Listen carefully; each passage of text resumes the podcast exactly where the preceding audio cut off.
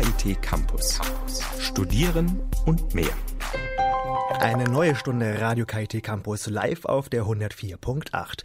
Am Mikro für euch heute Armin Mirfalla. Hallo allesamt.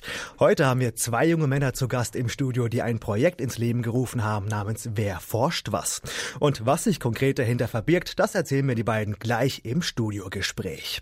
Außerdem stellen wir euch heute die neue Smartphone-App Stadtgeist Karlsruhe vor. Mit dieser App lässt sich unsere Fächerstadt historisch ergründen. Und natürlich spielt auch Musik wie immer eine wichtige wichtige Rolle bei uns, heute sogar in doppelter Hinsicht. Denn wir haben mit einem der erfolgreichsten Sänger dieses Landes, Laith Eldin, gesprochen. Das alles und vieles mehr gleich hier bei Radio KIT.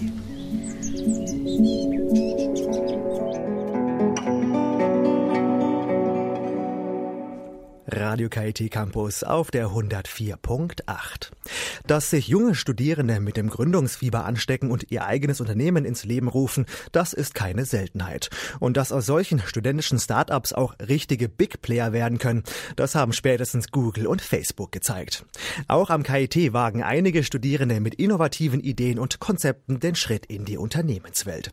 Unterstützung dabei finden die jungen Gründer bei der Pioniergarage. Die Hochschulgruppe steht jungen Unternehmern und solche, die es werden wollen, mit Rat und Tat zur Seite. Jedes Jahr veranstaltet die Pioniergarage den Gründungswettbewerb Grow. 15 Teams gingen mit ihren Ideen und Projekten letztes Jahr an den Start. Der Wettbewerb streckt sich insgesamt auf 10 Wochen. Im Finale hatte jedes Team vier Minuten Zeit für die Präsentation. Anschließend hatte die Jury ebenfalls vier Minuten Zeit, um die Teilnehmer zu befragen. Radio KIT-Reporterin Maria Walamova hat das Finale vor Ort miterlebt und Juror Sven Hevel vors Mikro bekommen. Ich finde es fantastisch, dass wir, dass wir so viele Leute erstmal im Publikum hatten, also das Ding so eine große Resonanz äh, bekommen hat. Ähm, die Gründerteams unglaublich unterschiedlich waren, jeder so seine Stärken gehabt. Ähm, alle hatten eine starke Präsentation, also auf der Präsentationsqualitätsebene sind wir deutlich besser geworden als letztes Jahr. Ähm, und dazu haben wir, glaube ich, einfach äh, frische Jury gehabt, die einfach herzerfrischendes Feedback gegeben hat und äh, moderiert von den Pioniergarage-Kollegen. Es war eine super professionelle Veranstaltung, die allen Spaß gemacht hat. Und mitgemacht dabei haben auch die zwei jungen Männer, die ich jetzt hier live bei mir im Studio begrüßen darf, nämlich Stefan Gass und Robin Hutmacher. Hallo, ihr beiden. Hallo. Hallo zusammen. Stefan, ihr seid mit eurem Projekt Wer forscht was an den Start gegangen, habt damit den zweiten Platz belegt. Glückwunsch dazu. Bevor wir auf das eigentliche Konzept zu sprechen kommen, würde ich gerne von dir wissen, wie war es für euch so beim Wettbewerb? Also, welche Erfahrungen habt ihr da mitgenommen? Also der Wettbewerb an sich war eine sehr gute Erfahrung für uns. Ich kann die Teilnahme jeden, der ein Startup gründen will, nur empfehlen. Durch den Wettbewerb hat man einfach mehr Motivation, an seiner Idee zu arbeiten. Man hat erstmal den Midterm-Pitch zur Halbzeit, wo man schon mal seine ersten Fortschritte vorstellen muss. Und im Finale will man dann natürlich nochmal zeigen, was man geschafft hat. Außerdem bekommt man Kontakt zum Gründernetzwerk Karlsruhe. Man kann auf Erfahrungen und auch Tipps von anderen Gründern in Karlsruhe zurückgreifen und alles in allem macht es das den Grow-Wettbewerb zu einer sehr guten Sache. Robin, die Frage an dich, was ist eigentlich größer? Die Freude darüber, den zweiten Platz belegt zu haben und auch das damit verbotene Preisgeld von 500 Euro oder vielleicht doch die Enttäuschung, dass es für den ersten Platz nicht ganz gereicht hat? Also für mich, und ich glaube, da kann ich auch für Stefan sprechen, war auf jeden Fall die Freude über den zweiten Platz äh, größer als, als irgendwie die, die Trauer über den verlorenen ersten Platz. Für uns war das beides, äh, für uns beide war das der erste Wettbewerb in der Art und es war auch das erste Neben Unternehmen, das wir zusammen quasi gegründet haben. Und ich will auch nicht den erstplatzierten Pardonate da den ersten Platz absprechen, weil was die auf die Beine gestellt haben, war echt super großartig und auch die Präsentation war einfach toll. Die haben schon erste Umsätze und deswegen glaube ich, haben die den ersten Platz verdient. Und für uns ist natürlich der zweite Platz jetzt ein Riesenansporn, noch weiterzumachen und vielleicht bei weiteren Wettbewerben teilzunehmen und dann unsere jetzt gewonnene Erfahrungen einbringen zu können. Kommen wir nun auf das Projekt selbst zu sprechen. Wer forscht was? Was ist eigentlich Wer forscht was? Vielleicht kannst du uns, Stefan, ganz kurz euer Konzept erklären. Mit Wer forscht was wollen wir eine Schnittstelle zwischen Wirtschaft und Forschung bieten – den Unternehmen helfen wir mit unserer Dienstleistung geeignete Forschungseinrichtungen für ihre Projekte zu finden. Die äh, Institute selber profitieren natürlich auch dabei, weil sie werden mit ähm, Geldern aus der Wirtschaft versorgt und können sich so finanzieren. Und wie kam die Idee dazu eigentlich zustande? Also ich studiere Maschinenbau am KIT und ich habe ein Praktikum in einer Forschungs- und Entwicklungsabteilung von einem Maschinenbauer gehabt und da habe ich schon erstmal gesehen, wie das überhaupt abläuft, wie Forschungsprojekte vergeben werden und da bin ich immer wieder drauf gestoßen, dass da Mängel gibt. Die Struktur von den Forschungseinrichtungen ist sehr dezentral. Jede Einrichtung wirbt für ihre Dienstleistungen für sich selber. Und für jemanden, der dann so eine Dienstleistung sucht, ist es sehr schwierig, aus diesem großen äh, und Ganzen äh, die richtige zu finden. Und dabei wollen wir den Unternehmen helfen. Und wie gelingt euch das im Konkreten? Also äh, mit Hilfe welcher Methoden, Prinzipien, Techniken vermittelt ihr zwischen Unternehmen und passenden Forschungseinrichtungen? Also der Kunde hat jetzt erstmal das Bestreben, irgendein Forschungsvorhaben durchzusetzen und stellt quasi eine Anfrage, indem er an uns, in der, er, in der der Kunde das Forschungsunternehmen sehr genau beschreibt. Und aus dieser Beschreibung heraus können wir dann oder versuchen wir zu ähm, Stichwörter zu finden, die wir dann in unsere Suchmaschine füttern und die Suchmaschine liefert uns, also Stefan und mir, geeignete Institutionen, die quasi bei Umsetzung dieses Forschungsvorhabens helfen könnten und wir reichen dann an den Kunden die Informationen weiter. Also wir, wir haben eine eigene Suchmaschine, die wir dann, mit die wir benutzen, um passende Forschungsinstitutionen zu finden. Eine wichtige Rolle spielt ja dabei auch eine Datenbank, die ihr dafür extra angelegt habt. Vielleicht kannst du uns was dazu erzählen, Robin. Also wie erstellt ihr diese Datenbank und wie umfangreich ist diese? Genau, also die Datenbank ist quasi das Herzstück unserer Suche, weil wir brauchen ja irgendwie Datensätze, ähm, die wir zur Vermittlung benutzen können oder Informationen zu den Forschungseinrichtungen.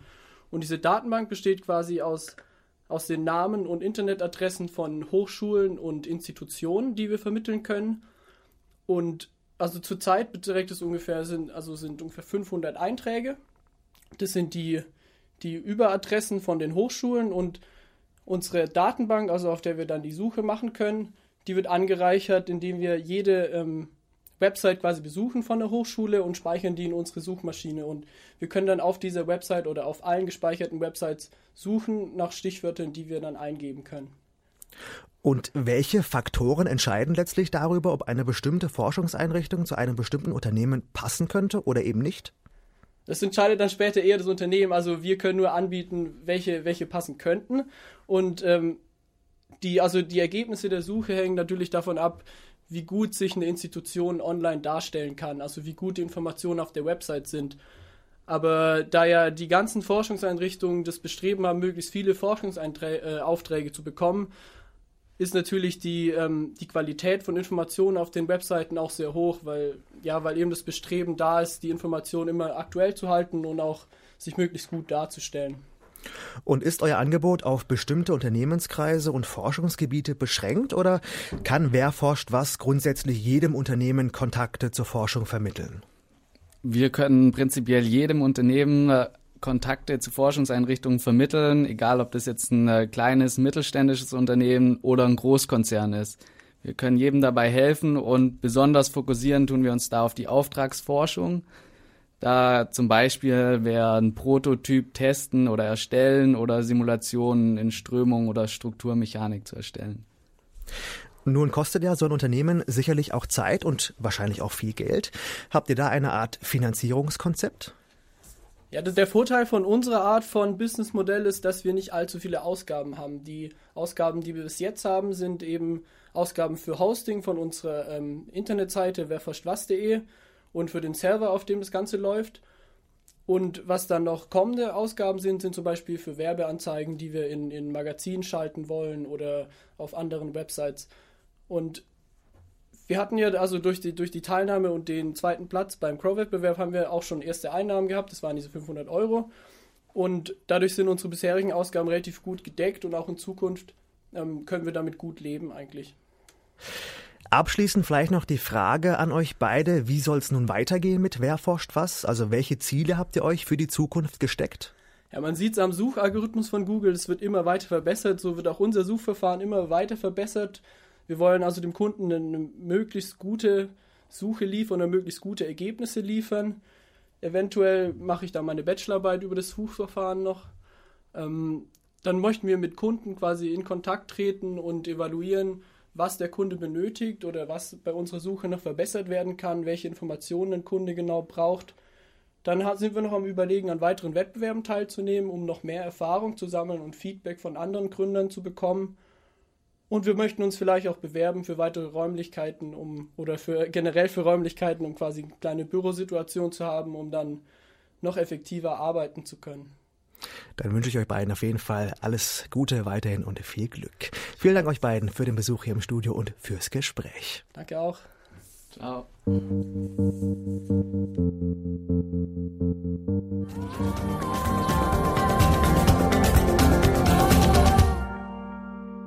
Radio KIT Campus auf der 104.8. Erlebe deine Stadt aus einer neuen Perspektive. Das verspricht die neue Smartphone-App Stadtgeist Karlsruhe. Sie macht historische Szenarien aus der Karlsruher Stadtgeschichte beim Gang durch die Straßen auf dem Smartphone-Display sichtbar. Die Wahrnehmung in der realen Welt digital erweitern. Im Fachjargon heißt das Augmented Reality. Ein Konzept, das auch die Entwicklerfirma Bluehands mit Stadtgeist Karlsruhe verfolgt. Radio KIT-Reporter Antoine Kaiser hat von Mitentwickler Aydin Mir Mohammadi Mohammadi alles über die App erfahren. Herr Mir Mohammadi, Ihre neue App Stadtgeist Karlsruhe basiert ja auf Augmented Reality. Was bedeutet Augmented Reality eigentlich? Was, äh, was wir mit Augmented Reality machen, ähm, also bevor ich sage, was es bedeutet, sage ich, was wir einfach mitmachen. Äh, Augmented Reality ist äh, für mich die Möglichkeit, ähm, hinter den Szenen zu schauen. Das heißt, ich nehme das Kamerabild, was äh, das Smartphone liefert, und ähm, ersetze das Bild, also den Kamerastream, perspektivisch korrekt durch historische oder zukünftige Szenarien, sodass ich ähm, durch die Kamera schaue und dann sehe ich in die Vergangenheit. Wie wurde Augmented Reality jetzt nun konkret in Ihrer App Stadtgeist verwirklicht? Was heißt es, Karlsruhe auf Basis von Augmented Reality zu erkunden? Äh, ja, also was wir, äh, unser Ziel ist, Geschichten zu erzählen über Karlsruhe. Und zwar mit Hilfe von modernen Techniken, ähm, wie zum Augment Reality, wir nennen das übrigens Augment History. Ähm, also beispielsweise äh, kann ich äh, das historische Ettlinger Tor erkundigen. Das heißt, ich bin vom Ettlinger Tor, schaue durch meine Kamera und wenn ich richtig hinschaue, also richtige Stelle bin, dann sehe ich auch das ganze, das Historische. Äh, wie, wie früher hier das Ettlinger Tor war. Oder am Europaplatz kann ich durch den Boden schauen und sehe die zukünftige Haltestelle. Und da gibt es ganz viele Beispiele ähm, von Geschichten aus Karlsruhe, in, mit Karlsruhe, die, ähm, die zum Entdecken einladen. Das Ganze könnte man ja auch als eine Art Schnitzeljagd in digitaler Form bezeichnen. Jetzt nehmen wir mal ein konkretes Beispiel. Angenommen, ich stehe in der Hebelstraße und mich interessiert das neue Ständehaus. Wie würde mich die App dorthin führen? Wie würde das eigentlich aussehen? Okay, also als erstes brauchen Sie natürlich die App. Die können Sie für alle Plattformen, also ich glaube fast alle, außer BlackBerry, ähm, also für Windows Phone, für iOS und für Android aus dem Store downloaden, starten, kriegen eine kurze Hilfe und wenn die App dann sichtbar ist, sehen Sie eine Karte. Auf dieser Karte haben wir alle Stadtmarken eingeblendet mit Hilfe von Pins. Drücken Sie drauf auf das, was Sie interessiert, kriegen eine kurze Beschreibung. Also jetzt beim Ständehaus äh, kriegen Sie, hm, wir nennen es Teaser, eine, eine ganz, ganz, ganz kurze Erklärung, was da passiert ist. Ähm, Sie drücken auf die Pin, sagen besuchen und äh, jetzt können Sie entweder mit einer Karte wie beim, Navi, wie beim Navi oder Google Maps hinlaufen oder Sie switchen in diesen Augmented Reality Modus und da kriegen Sie jetzt einen Pfeil gezeigt. Also Sie müssen diesen Pfeil entlang laufen. Also ich sehe ich hier bei mir meinen Pfeil und äh, der sagt mir auch, das äh, Ständehaus, das erste Parlament, ist in 199 Metern von hier. Also wir laufen jetzt dem Fall. Und man muss immer aufpassen, es ist Himmelsrichtung, also bitte alle Wände vermeiden, nicht in die Autos laufen ja, und äh, entlang der Straße bitte. So, los geht's. Auf dem Display sieht man nun, wie gesagt, den gelben Pfeil. Im Hintergrund eingeblendet ist das Bild, das von der Kamera aufgezeichnet wird. Wir können also auf das Display blicken, uns führen lassen, ohne dabei gegen die besagten Wände oder Autos zu laufen Und nun nähern wir uns langsam dem Ziel. Nun sind wir vor Ort und äh, die App sagt einem, dass man jetzt auch vor Ort ist, indem äh, der Pfeil, äh, der verschwindet jetzt und was wir jetzt auf der Kamera sehen, ist so ein Sucherfeld und so einen ganz kleinen Pfeil entlang des Sucherfelds und jetzt muss ich mich äh, ausrichten. Ich muss mal in die richtige Richtung schauen und ähm, die App zeigt einem dabei, hilft einem dabei, wie man schauen muss. Und wenn ich jetzt richtig hinschaue, dann sehen Sie, wie sich jetzt das Bild verändert. Also Coverstream hat sich verändert und ich sehe, wie das Ständerhaus ganz, ganz, ganz, ganz früher aussah. Und da gibt es auch noch einen Tonbeitrag, von dem wir mal kurz den Anfang hören möchten. Das Ständerhaus in der Ritterstraße dokumentiert die wichtige Rolle der Badener auf dem Weg zur Demokratie. Es war das erste neu erbaute Parlamentsgebäude in Deutschland. Ja, es ist schon ein tolles Konzept. Die App hat mir vor Ort gezeigt, wie das Ständerhaus früher mal ausgesehen hat, und in Form eines Audiobeitrags habe ich auch noch etwas über die Historie erfahren. Nun aber folgende Frage. Braucht man denn unterwegs eine bestehende Internetverbindung? Naja, die klassische IT-Antwort, es hängt davon ab. Ähm, also Sie brauchen für die Navigation und für die, äh, für die Karten und so erstmal kein Internet. Äh, bei Android und bei iOS, also je nachdem, wenn Sie noch nicht in Karlsruhe waren, muss äh, Google Maps erstmal gecached werden, aber normalerweise ist es schon da. Äh, die Bilder und die Änderungen vom Kamerastream sind auch alle auf der App selbst. Ähm, aber wenn wir jetzt vor Ort sind, dann äh, bieten wir auch Audio- und Videobeiträge an. Also das heißt, äh, wir erklären, was ist denn da überhaupt passiert. Haben also Audios und Videos und dafür brauchen Sie dann wieder Internet. Kann man bei der App eigentlich auch schummeln, dass man sozusagen ähm, die Audio- oder Videodateien sieht, ohne dort gewesen zu sein? Äh, nee, auf keinen Fall. Also wenn man äh, die Audios, also wenn man die Audio- und Videobeiträge hören will, muss man da gewesen sein. Also man muss hinlaufen, keine Chance. Wenn man aber schon da war, dann kann man auch in Ruhe zu Hause oder wenn man dann auch äh, bessere Bandbreite hat, sich alle Audio- und Videobeiträge anhören. Ja, wo bliebe auch der Reiz, wenn man das Ganze schon von zu Hause sehen könnte? Nun folgende Frage. Wie viele Stadtmarken sind eigentlich verfügbar? Und wie viele Audio- und Videodateien enthält die App? Wir haben im Augenblick 18 äh, Stadtmarken. Die sind äh, ganz äh, thematisch ganz bunt gestreut. Also wir haben historische Sachen, kunsthistorische Sachen, wie zum Beispiel Malsbrunnen oder das Ettlinger Tor. Wir haben zeitgeschichtliche Sachen, wie der Anschlag auf Bubak. Wir haben Sachen, die in die Zukunft gehen, wie den, äh, wie die Kombilösung oder der Stadtgeburtstagspavillon. Also ganz, ganz, ganz, ganz viele Sachen, 18 Stück. Und insgesamt haben wir über 60 äh, Audiobeiträge gemacht und über 20 Videos produziert. Und dem Ganzen haben wir noch, paar, äh, noch Archivmaterial hinzugefügt, sodass man insgesamt, wenn man alle 18 Mal abgelaufen ist, hat man über 100 Beiträge gesehen oder gehört. Jetzt habe ich soeben entdeckt, dass es auf dem Campus Süd auch eine Stadtmarke gibt, die man mit der App erkunden kann.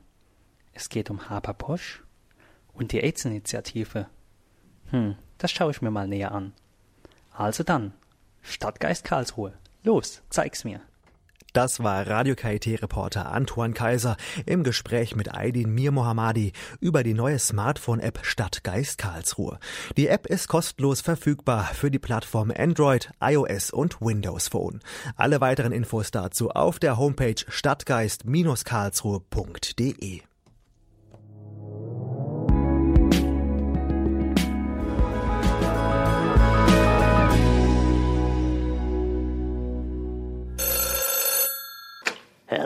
Kitty. Hello Hello Hello Kitty. Hello Kitty.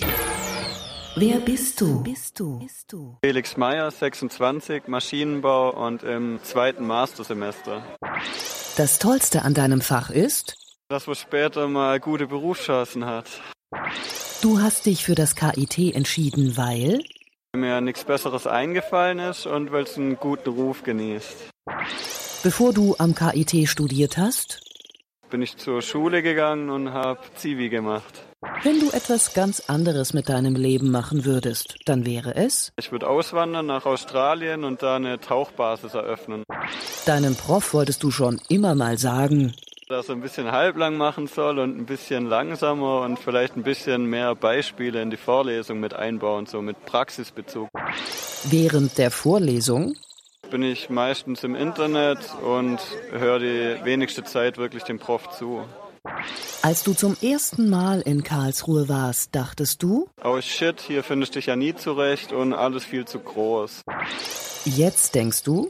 Alles cool, alles voll übersichtlich und zum Glück keine Berge, weil mit dem Fahrrad kommt man echt gut von A nach B.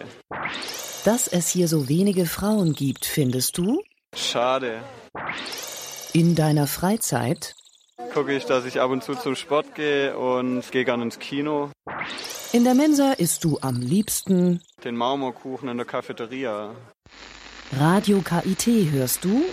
Jeden Donnerstag auf der 104.8. Er liebt die deutsche Sprache und findet, dass sie in den Medien unterrepräsentiert ist. Er, das ist der Popsänger Laith Eldin. Seit mehr als 14 Jahren zählt der Sänger mit irakischen Wurzeln zu den erfolgreichsten Vertretern deutschsprachiger Musik. Eine Musik, die er selbst vor allem als Mutmacher in und nach schwierigen Lebensphasen betrachtet. Getreu dem Motto Steh zu dir, löse deine Probleme und akzeptiere die der anderen. Meine Kollegin Jennifer Weizsächer hat Laith Eldin vor seinem Konzert in der Durlacher Festhalle getroffen getroffen und befragt, wie er zur deutschen Sprache, seiner Musik und zu sich selbst steht. Ein typisches Musikerinterview könnte jetzt zum Beispiel beginnen mit nach langer Schaffenspause ist soeben ihr neues Album erschienen und so weiter. Mich hat aber jetzt bei der Vorbereitung genau ein Zitat von dir besonders interessiert. Ich kämpfe für die Anerkennung deutschsprachiger Popmusik. Vom Grundgedanken her werbe ich einfach dafür, die deutsche Sprache zu nutzen. Sie ist eine sehr reiche Sprache, alle sehen das ein, außer die Deutschen selbst. Was ist jetzt für dich so besonders an der deutschen Sprache, dass sie dich so für deine Musik inspiriert? Dieses Zitat bezog sich tatsächlich vor, vor nunmehr 13 Jahren auf die Tatsache, dass deutschsprachige Popmusik in den Medien aus meiner Sicht komplett unterrepräsentiert war. Ich finde es nach wie vor nicht überrepräsentiert. Es geht auch im Jahr 2015 geht noch mehr. Aber ähm, damals war das wirklich furchtbar und ähm, man hatte das Gefühl, als würden sich die Deutschen sehr schwer mit ihrer eigenen Sprache tun, was überhaupt nicht stimmt. Die Medien tun sich schwer damit. Hat sich in den letzten 13 Jahren Gott sei Dank ein bisschen geändert und wir sind auf einem guten Weg. Und was ist deiner Meinung nach jetzt der Grund, warum alteingesessene Deutsche dann so wenig ihrer eigenen Sprache zutrauen, auch so wenig an Musikalität? Aber da gibt es ja tausende von Theorien. Ähm, also es gibt zum Beispiel die Theorie ähm, der Besetzung durch die Amerikaner und äh, der, der deutschen Schande sozusagen als Grund dafür, dass sich viele Leute nicht mit, mit, mit dem Deutschsein identifizieren wollen. Ich glaube, durch den Generationenwechsel ändert sich das sowieso gerade. Ich glaube, Schlager hat irgendwann mal ein anderes Image bekommen. Schlager, der Schlager per se aus den 50er, 60er Jahren war ja früher mal ganz angesagt. Das war ja was ganz anderes, der, der Rock'n'Roll einer ganz anderen Generation. Äh, das ist irgendwann verschwunden. Dann gab es die Neue Deutsche Welle in den 80ern. Jetzt gibt es wieder nur eine Welle, seit eigentlich seit 98, 97 gibt es eine Welle, die ordentlich anschiebt und es ist keine Welle mehr, sondern es ist fester Bestandteil der deutschen Musikkultur. Und was sonst so ist, ist mir Gott sei Dank wurscht, weil wir sind ja auf einem guten Weg. Das heißt, diese Welle ist nur dann vorübergehend oder ist es eher so Sache der Sprachentwicklung? Total. Also letztendlich, ähm, die, die Hip-Hopper sind mit gutem Beispiel voran. Das ist vielleicht nicht immer, nicht bei, bei allen das beste Deutsch, aber es ist einfach der freche und der kernige Umgang mit einer, mit einer Sprache, mit der man aufwächst zum Beispiel, die selbstverständlich ist, die, die Pointen zulässt, die, die viele, viele Deutsch, in Deutschland geborene Menschen in der Fremdsprache gar nicht hinkriegen, weil sie diesen, weil sie den richtigen Duktus gar nicht haben, als Beispiel. Und ähm, das finde ich doch sehr spannend. Und diese Selbstverständlichkeit, die Möglichkeit der Identifikation durch deutschsprachige Texte ist großartig und das ist klar mehr als im Kommen, Gott sei Dank. Wenn man jetzt die Themen deines neuen Albums Revue passieren lässt, fällt auf, dass es sehr oft um Krisensituationen geht. Und wenn du jetzt auf das Geschehen zum Beispiel in der Gesellschaft blickst, wie die Pegida-Demonstration, glaubst du, dass diese Verunsicherung nicht nur Einzelne, sondern auch einen wachsenden Teil der Bevölkerung betrifft? Ja, das denke ich auf jeden Fall. Ich, wir machen momentan auf der Tour jeden Abend ein kleines Spiel, äh, in dem wir uns mit dem Publikum gemeinsam auf die Schulter klopfen. Ich stehe in der Mitte des Publikums und ähm, spreche genau über dieses Thema, ähm, weil es mich, mich wirklich anfuchst, dass viele Leute ihre, ihre persönlichen Befindlichkeiten, äh, ich will die Probleme auch gar nicht kleinreden, ähm, einfach abwälzen.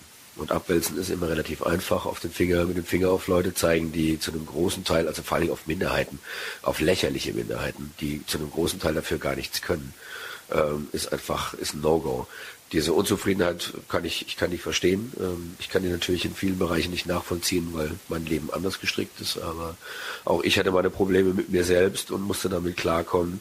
Daraus ist äh, eine ganze Platte geworden und ich weiß, wie wichtig es ist, sich mit sich selbst auseinanderzusetzen. Und dass dadurch ein gesellschaftliches Phänomen entsteht, kann ich mir sehr, sehr gut vorstellen. Das heißt, was würdest du diesen Menschen dann für einen Tipp geben? Erstmals sich mit sich auseinanderzusetzen? Im Prinzip schon. Das klingt natürlich, das klingt sehr, sehr einfach, aber im Prinzip ja. Vielleicht tatsächlich an ein paar Stellen drüber, wenn man schon gegen irgendwas ist, also momentan ist ja das äh, Hauptsache dagegen ein großes Schlagwort. Wenn man schon gegen irgendwelche Dinge ist oder Menschen für irgendwas beschuldigt, andere beschuldigt, dann sollte man, finde ich, ganz genau drüber nachdenken, warum man es tut und wie fundiert das Ganze ist. Laith Eldin im Gespräch mit Radio KIT-Redakteurin Jennifer Watzecher. Und jetzt folgt eine Kostprobe vom musikalischen Talent des gebürtigen Karlsruhers. Ihr hört nun Laith Eldin mit Leb den Tag.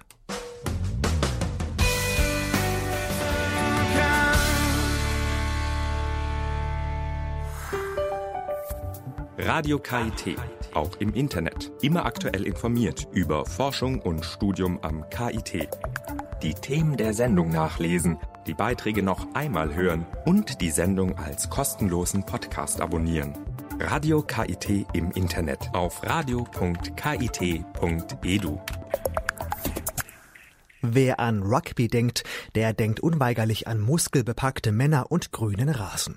Aber Rugby geht auch anders, um genau zu sein, woanders, nämlich unter Wasser. Ja, ihr habt richtig gehört, Unterwasser-Rugby, das gibt's wirklich und zwar auch am KIT. Jeden Donnerstag treffen sich sowohl Männlein als auch Weiblein in der Wassersporthalle des KIT. Dann heißt es tief Luft holen und abtauchen. Wie man sich ein Rugby-Match unter Wasser vorzustellen hat, das hat Radio KIT-Reporter Frank Winkler erfahren. Er hat Teamleiter Christian nach dem Training im Stammlokal der Truppe, dem Oxford Café, getroffen. Wunderbar, Rugby ist ein Teamsport. Darum geht es im Endeffekt, einen Ball in einen Korb zu bringen. Der Korb findet sich auf dem Boden und der Ball ist mit Salzwasser gefüllt. Deswegen spielen wir unterhalb vom Wasser, weil der Ball nach unten sinkt. Wir haben normalerweise einen festen Torwart, der bewacht das Tor. Der hat auch noch einen Wechsler, weil er muss irgendwann Luft holen, weil das Tor ja auf dem Beckenboden steht. Ähm, das heißt, es gibt jede Position zweimal und dann gibt es neben dem Torwart noch einen Verteidiger. Der Torwart kümmert sich darum, dass das Tor ähm, quasi immer dicht ist dass keine ans Tor kommt und der Verteidiger versucht dann, die Spieler entweder vom Tor wegzuhalten oder den Ball dann rauszuziehen, bevor er überhaupt an den Torwart rankommt. Und dann gibt es noch die Stürmer, die versuchen dann den zwei Verteidigen zu helfen, indem sie mehr von hinten angreifen, damit der angreifende Spieler ihn nicht sieht, weil man aus dem Rücken kommt und dann kann man einen Überraschungsmoment nutzen und kann dann den Ball versuchen rauszuziehen und dann den Gegenkonter zu starten. Jetzt sieht man dabei Punkte.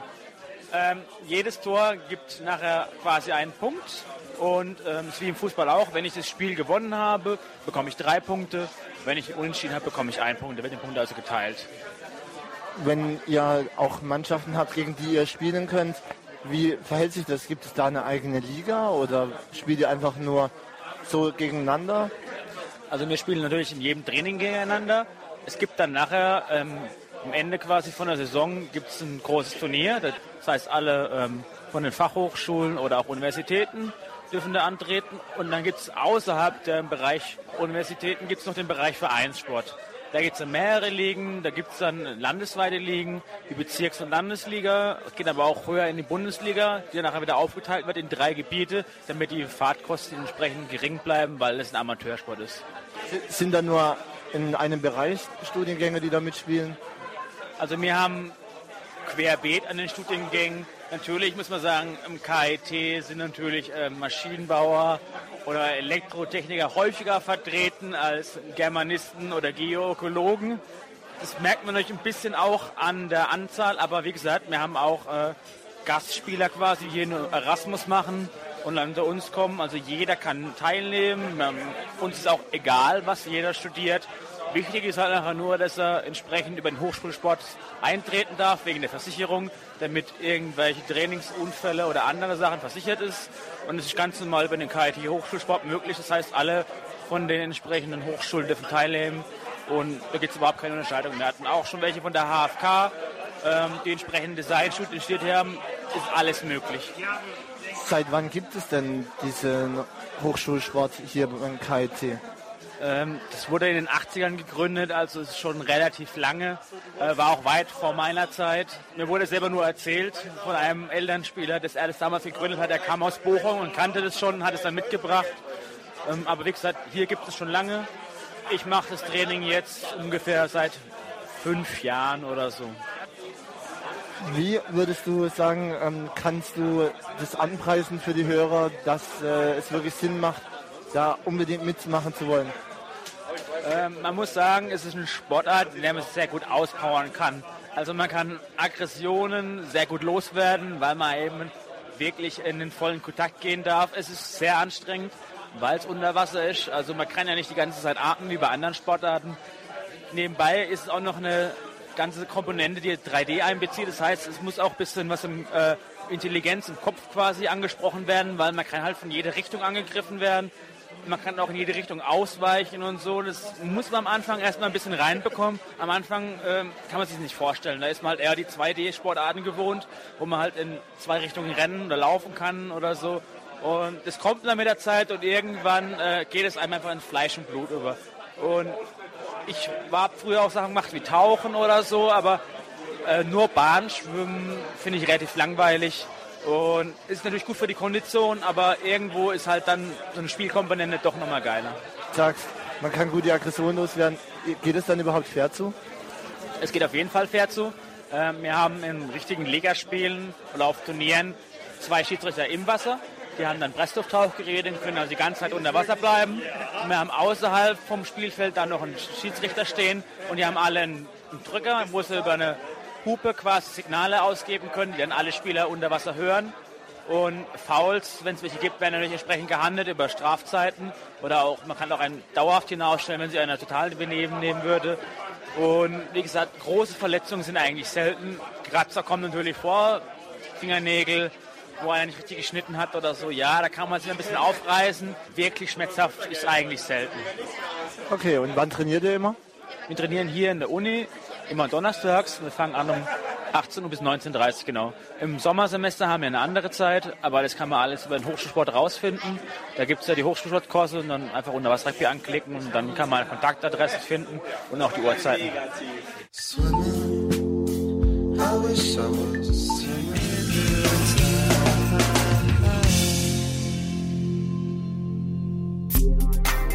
KIT Campus. Kalender. Ich bin Tobias Siegwart. Hi. Am Wochenende gibt's die volle Dröhnung Hochschulmusik. Am Samstag um 20 Uhr gibt das Collegium Musicum sein Konzert im Gerzenhörsaal. Unter der Leitung von Hubert Heitz präsentiert das Studentische Sinfonieorchester Musik von Karl Mario von Weber, Otto Nikolai und Peter Tschaikowski. Der Eintritt ist übrigens frei. Und eigentlich kann man gleich im Gerzenhörsaal übernachten, denn ein Tag später spielt die KIT Big Band ihr Semesterkonzert. Zum Finale des Wintersemesters gibt's Musik von Michael Bublé oder Henry Mancini. Swings, Salsa, Funk und Rock mit einigen speziellen Solos. Am Sonntag um 20 Uhr, auch hier ist der Eintritt frei. Und für alle Sportfans, am Samstag spielen wieder die Geckos, die Basketballer des KITs. Dann empfangen sie die EVL Baskets aus Limburg um 19.30 Uhr in der Sporthalle. Gebt's doch zu, mit Lego habt ihr als Kinder alle gerne gespielt.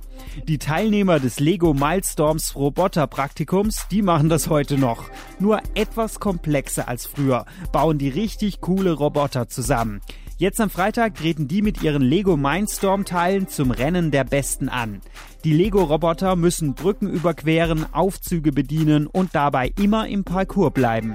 Hört sich etwas abgedreht, aber auch sehr interessant an. Freitag ab 13 Uhr in der Ausstellungshalle unterm Tula Hörsaal. Und ein Video vom letzten Jahr gibt's übrigens auf YouTube. Und wer am schmutzigen Donnerstag keine Lust auf Pappnasen hat, nächsten Donnerstag steigt im Jubitz der 14. Science Slam Karlsruhe.